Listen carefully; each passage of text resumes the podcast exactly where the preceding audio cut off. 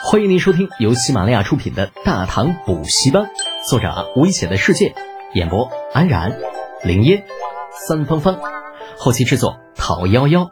感谢订阅。第四百九十五集，咱家的工地上。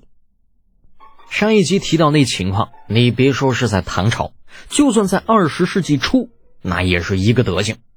举个例子吧，就说这螺栓紧固。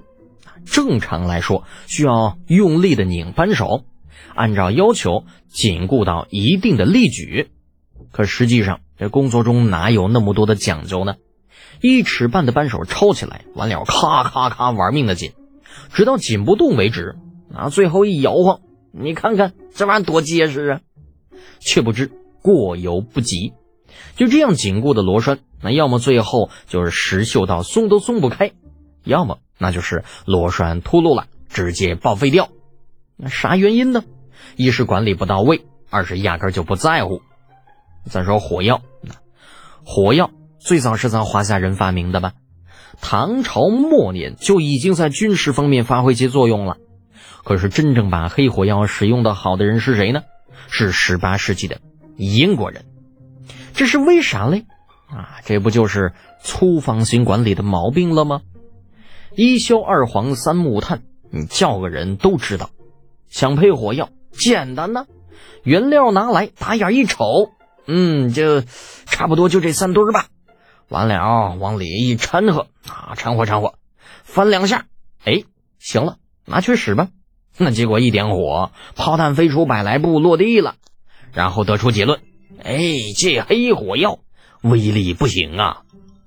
但实际上，黑火药真的不行吗？只怕未必，之所以不行，那是因为配比不对。什么百分之七十五比百分之十五比百分之十，那他妈就是扯淡，以讹传讹罢了。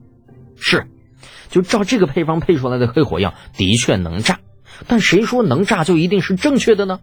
那酒精兑水还能喝呢，可那是酒吗？就因为这事儿，李浩在最开始烧制水泥的时候都不知道纠正那匠人多少次了，可是没有用啊。就说的嘴皮子都秃噜了，最后搞的还是经验主义那一套，啊，索性呢，李浩也就放弃了。反正这水泥烧出来的，不是修路就是修城墙，这盖房子基本也都是三层以下的，爱咋咋地吧。就算这标号差一点，也反正死不了人呗。再说那死了谁儿子啊？对不对？这年头能用水泥盖房子的，不是地主就是资本家。就死一个少一个祸害，就这玩意吧。李浩觉着，嗯，挺好。大山里面没有什么好吃的，左右不过都是一些咸菜配上白米饭，条件摆在那里，不是舍不得，也不是怕老百姓看着眼热，实在是真的什么也没有，所以谁也没有办法强求什么。李浩不是吃不得苦的人，以前当兵那会儿，那荒郊野外连老鼠虫子都吃。这现在好歹还有白米饭，就咸菜已经很不错了。草草吃了一顿饭，在路上奔波了两天的李浩直接找地方睡了。睡前隐约间听到铁柱在跟细菌买抱怨说没吃饱。想想这货一顿能吃半个羊的这个饭量，这家伙那刚刚那顿饭好像还真不够这货吃的。不知不觉间天光大亮，外面的工地再次恢复了喧嚣。李浩在细菌买的伺候之下，从床上爬起来，草草抹了一把脸。唉，什么时辰了？细菌买道：“卯时末了。”刚开始的穿越那会儿，李浩偶尔还会换算下时间，但现在好像已经习惯了，随意的点点头。哼，吃了没有啊？已经吃过了。那好吧，走，咱们出去。呃嗯，将军，怎么了？看着欲言又止的细菌买，李浩表示有点纳闷。细菌买想了想，实话实说道：“呃，那个魏老头和呃那个姓戴的都来了，正在外面工地上转悠呢。呃，马少在陪着。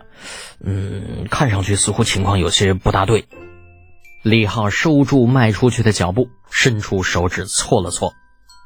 细菌买立刻从怀里掏出了茶烟，递上去。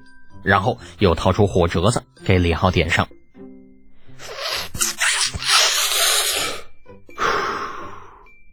烟雾缭绕中那西去买收起火折子。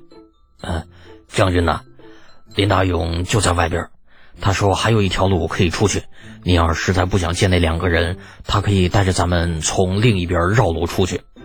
少废话将军我是那样的人吗？李浩同志又狠狠地抽了一口烟，那狠狠地嘬了一口，完了重重地往地上一啐，走，出去看看他们到底要闹哪样。李浩敢保证，自己绝批不是在啐魏宏达和戴胄，主要是因为这年头没有过滤嘴那玩意儿，一口茶烟抽进去就满嗓子烧树叶的味道不说，还弄得就满嘴茶叶沫子。呸！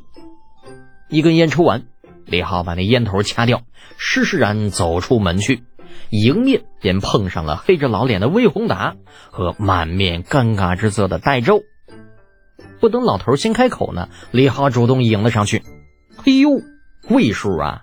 您这是咋了？谁惹您老生气了？我替您老出气去。魏宏达没给李浩好脸色，哼了一声：“哼，李德俭，李豪言，你可真行啊！带着老夫来了陈仓，结果一转身人没了，把我们两个往县里一扔不管了是吧？”李浩被卷了面子也不生气，依旧笑吟吟的：“哼，您看看，您老误会了不是？”我这不是担心您老人家旅途劳顿，想让您多休息几天吗？结果没想到您这还怪上我了。你废话少说，别以为老夫不知道你怎么想的。魏老头倔哄哄的扭过头，完了指着不远处那些工地，这些都是你的产业吧？这些百姓，那也都是你找来替你家扛活的吧？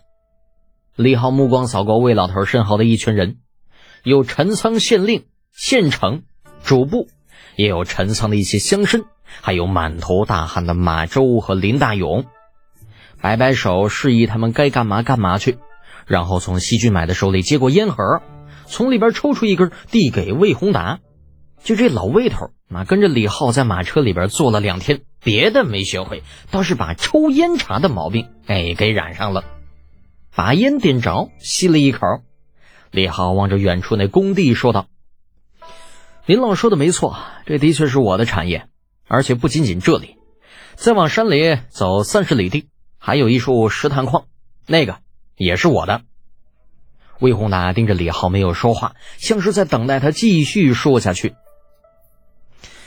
我知道，长安有人说我发国难财，有人说我假公济私，啊，还有人说我祸国殃民。可要我说啊，这些人。就是在羡慕、嫉妒、恨，啊！说我祸国殃民，说我不负责任。魏叔啊，咱说话要凭良心嘛！